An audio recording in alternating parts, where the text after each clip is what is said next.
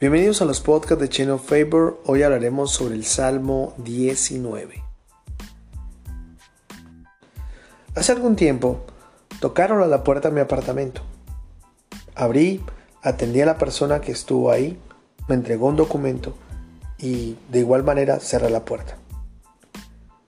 Mi esposa me hizo dar cuenta que no había sido una persona amable.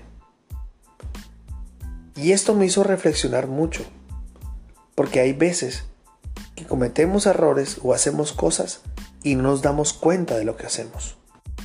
Podemos herir a alguien con una palabra o con una mala actitud. O podemos pecar frente a Dios sin darnos cuenta.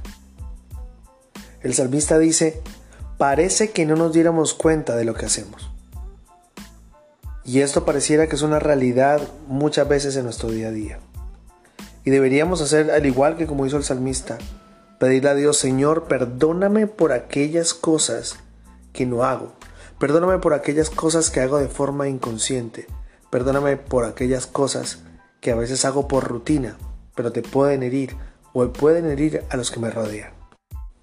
Cuando vamos de esta forma, lo que estamos mostrándole a Dios es que nosotros no somos unas personas orgullosas, sino que por el contrario tenemos nuestro corazón humilde frente a Él